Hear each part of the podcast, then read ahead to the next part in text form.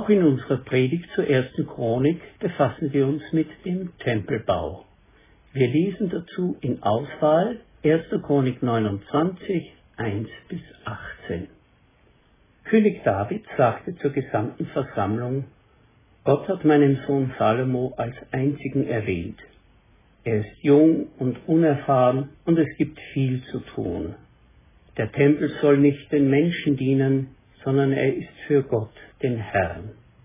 Mit all meinen Kräften habe ich für das Haus meines Gottes Material beschafft.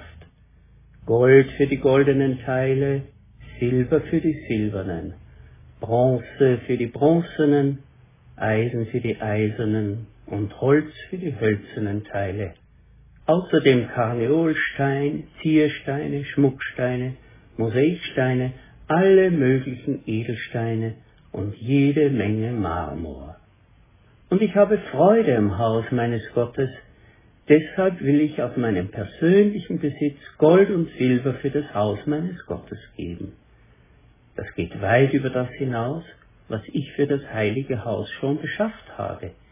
Ich gebe 100 Tonnen von dem Gold aus Ophir und 235 Tonnen reines Silber. Damit sollen die Wände der Gebäude überzogen werden.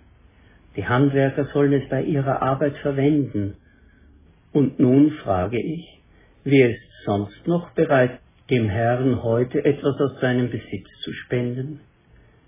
Da spendeten die Familienoberhäupter und die Anführer der Stämme Israels, die Truppenführer über tausend und hundert Mann und die obersten Beamten im Dienst des Königs und auch sie gaben für die Arbeit am Haus Gottes große Mengen an Gold, Silber, Bronze, Eisen und edle Steine.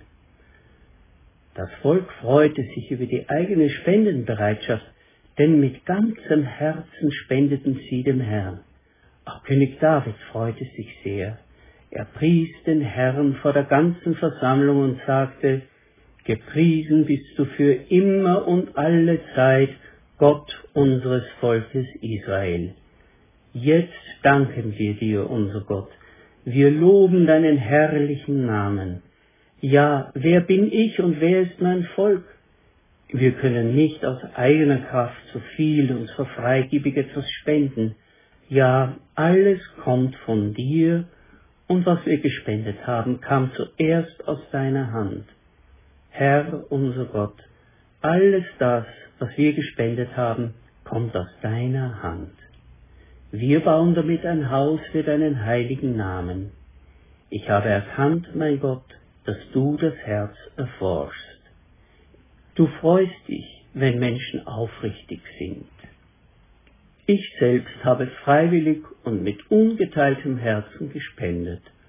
Und ich freue mich über das ganze Volk, das jetzt hier ist um auch freiwillig zu spenden. Herr, Gott unserer Väter Abraham, Isaac und Israel, lass dein Volk für immer von diesem Gedanken geleitet sein. Richte sein Herz auf dich.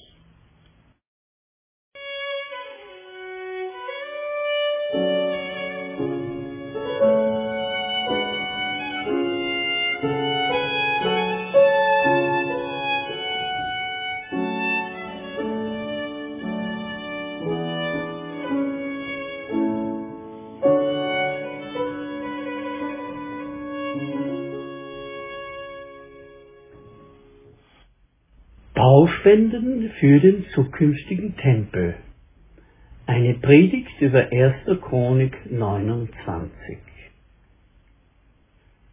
Wir haben uns schon ausführlich mit den Eigenheiten der chronistischen Geschichtsdarstellung beschäftigt.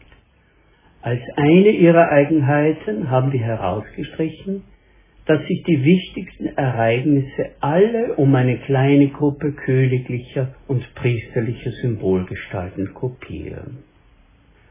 Solche Symbolgestalten gewinnen ihre Bedeutung dadurch, dass sie Wegbereiter und Weichenstellung auf dem Weg zur reinen priesterlichen Tempelgemeinschaft der nachexilischen Zeit sind. Neben David von dem wir in unserem Textausschnitt hören, sind dies zum Beispiel auch die späteren Könige Hiskia und Josia. alle anderen Gestalten, von dem die biblische Überlieferung berichtet, werden aus dem Rampenlicht gerückt, sodass ein starker Licht-Schatteneffekt in der Darstellung entsteht. Kapitel 29 Im ersten Chronik erzählt von der Vorbereitung zum Tempelbau.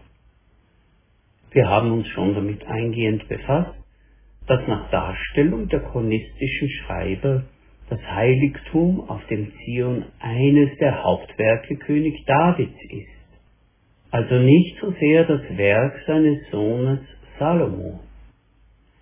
Weil aber David zur Zeit der tatsächlichen Bauausführung schon gestorben ist, streicht man den Anteil Davids am Tempelbau dadurch heraus, dass er praktisch alles dafür bereitstellt.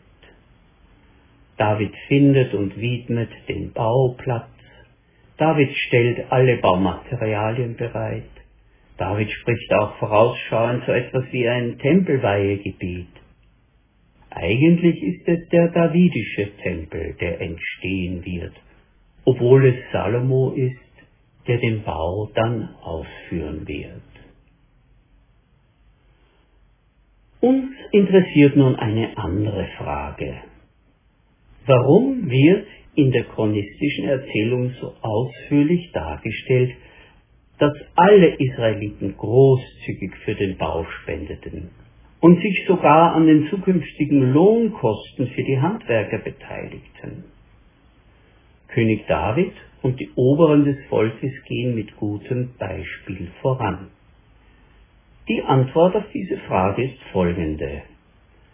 Durch ihre großzügigen Spenden geben alle im Volk von hoch bis niedrig sich selbst an das Werk Gottes. Ganz Israel steht zusammen und verschmilzt zu der Identität, von der Gott durch Mose spricht, Exodus 19,6, ihr sollt mir ein Königreich von Priestern und ein heiliges Volk sein. In einer Epoche seiner Geschichte, in der sich Israel nicht mehr durch einen messianischen König definieren kann und auch das verheißene Land nur mehr in Fragmenten vorhanden ist, wird es zum Volk des Tempels, des Gottesdienstes und der Treue zur Torah. Durch die eifrige Beteiligung aller im Volk wird die Hierarchie, das heißt die Priesterherrschaft, von der wir an anderer Stelle gesprochen haben, eine Glaubensdemokratie. Kein Wunder, dass der Apostel Petrus auf 2. Mose 19,6 und verwandte Aussagen aufbaut, wenn er in seinem ersten Brief seinen Lesern feierlich zuspricht, 1. Petrus 2, 9 und 10. Ihr jedoch seid das von Gott erwählte Volk. Ihr seid eine königliche Priesterschaft und eine heilige Nation. Ein Volk, das ihm allein gehört und den Auftrag hat, seine großen Taten zu verkünden. Die Taten dessen, der euch aus der Finsternis in sein wunderbares Licht gerufen hat. Früher wart ihr nicht Gottes Volk. Jetzt seid ihr Gottes Volk. Früher wusstet ihr nichts von seinem Erbarmen, jetzt hat er euch sein Erbarmen erwiesen. Ich habe nach der neuen Genfer Übersetzung gelesen. Aber wie kann es sein, dass in 1. Chronik 29 dem schnöden Mammon eine solche große geistliche Bedeutung und Aussagekraft zugelegt wird? Wer von Herzen und mit persönlicher Opferbereitschaft Geld für ein Glaubenswerk gibt, gibt etwas aus der eigenen Lebenssubstanz, gibt etwas von sich selbst her. Trotz mancher vorschneller moralischer Vorurteile ist Geld bei genauer Betrachtung keine Äußerlichkeit. Geld steht für die eigene Lebensleistung. Geld ist daher ein Teil von der Person, die es verdient hat und nun besitzt, ihrem Geschick und ihrem Fleiß. Wohlstand wird als Lebenssicherung, als Vorsorge gesehen, Man schafft sich ein Polster, um gegebenenfalls von einer kurzfristigen Notlage nicht sofort in der Existenz bedroht zu sein. Wohlstand ermöglicht einen bestimmten Lebensstil, steht auch für die Achtung, die man sich erwirbt, für den Status in der Gemeinschaft. Geld verwächst auf diese Weise innerlich mit dem Besitzer oder der Besitzerin. Wer gibt, großzügig gibt, gibt etwas von sich, aus der eigenen Lebenssubstanz. Wir kennen einen bestimmten Bibelvers und zitieren ihn im ersten Anlauf immer falsch. Wir sagen meist, wo dein Herz ist, da ist auch dein Schatz. Diese Aussage ist sinnvoll und leicht nachvollziehbar. Sie ist auch nicht falsch, denn wenn Geld zur Lebenssubstanz des Besitzers gehört, dann gibt ein Mensch natürlich nur für eigene Herzensangelegenheiten. Geld folgt Herz könnte man formulieren. Doch halt, Jesus hat es genau umgekehrt gesagt. Wo dein Schatz ist, da ist auch dein Herz. Matthäus 6,21. Als Kurzformel heißt es, Herz folgt Geld. Jesus liegt es an diesem überraschenden Perspektivewechsel. Dabei ist sein Blickwinkel gar nicht überzogen religiös, sondern das hat er sich bei den Reichen abgeschaut. Die sind mit ihren Gedanken und Gefühlen ständig beim Geld. Wenn ein Händler weiß, dass seine Karawane durch die syrische Wüste zieht, ist sein Gedanken immer in Syrien. Wenn ein Händler reiche Güter auf ein Schiff verladen hat, das jetzt nach Rom unterwegs ist, wird er im Herzen und in Gedanken immer bei diesem Schiff sein. Wenn jemand in Aktien investiert, dann ist er mit dem Kopf nur mehr bei den Aktienkursen. Jesus beobachtet also an solchen Zeitgenossen, wie ihr Herz, ihr Engagement und Interesse dorthin gelenkt wird, wo sie ihr Geld angelegt haben. Darum sollen Christen energisch in Werke der Nächstenliebe investieren. Denn Herz folgt Geld. Und Christen sind dann mit dem Herzen bei genau diesen Werken der Nächstenliebe und interessieren sich dafür, wie ihre Spende Menschen hilft und an welcher Stelle man vielleicht noch nachbessern muss, dass die Sache ein Erfolg wird. Nun investieren die Israeliten zur Zeit Davids aber nicht in Werke der Barmherzigkeit für Arme und Bedürftige in ihren Reihen, sondern in die prunkvolle Ausgestaltung des Tempels. Wie ist das denn zu werden, wo wir doch auf eine lange Geschichte mit üppig vergoldeten Kirchen, Kathedralen, Domen und Bischofspalästen blicken? Ging es schon damals nur um goldige Pränge und religiöse Machtdemonstration? Nein, wir haben nun schon mehrmals dargelegt, dass im Verständnis der damaligen Zeit der Tempel derjenige Ort war, an dem Gott sich seinem Volk verpflichtet hat. Dort werde er für sie jederzeit im Gebet erreichbar sein, in Freude und Leid. Der Tempel war der verheißene Haftpunkt der Gottesbegegnung. Viele Jahrhunderte trennen die Zeit des Tempelbaus von dem Satz Jesu, der eine ganze Ära religiösen Denkens beendet. Gott ist Geist und die ihn anbeten, die müssen ihn im Geist und in der Wahrheit anbeten.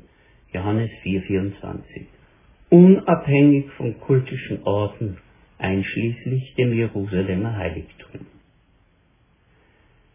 Die begeisterte Spendenbereitschaft der Menschen zur Zeit Davids, die weit über eine halbherzige Kollekte hinausging, sondern in die materielle und soziale Substanz der Menschen eingriff, wird von den Erzählern der biblischen Geschichte als Ausdruck der höchsten Priorität des Menschen verstanden. Du sollst Gott lieben von ganzem Herzen, von ganzer Seele und mit all deiner Kraft, deinem ganzen Gemüt und auch mit einer weit geöffneten Geldbörse. So besehen geben uns unsere fernen Glaubensahnen aus der Zeit um 950 vor Christi Geburt einiges zu denken. Wo ist unser Geld und wo ist unser Herz? Was sind die Dinge, für die wir uns begeistern und für die wir bereit sind, unser letztes Hemd auszuziehen? Großzügige materielle Beteiligung und Begeisterungsfähigkeit für das Werk Gottes rücken uns eng an Gott, an unseren Herrn Jesus Christus heran. Und das ist in sich ein großer Segen, ein großer Reichtum, ein Geschmack der Gottesherrschaft in dieser Welt und weit darüber hinaus.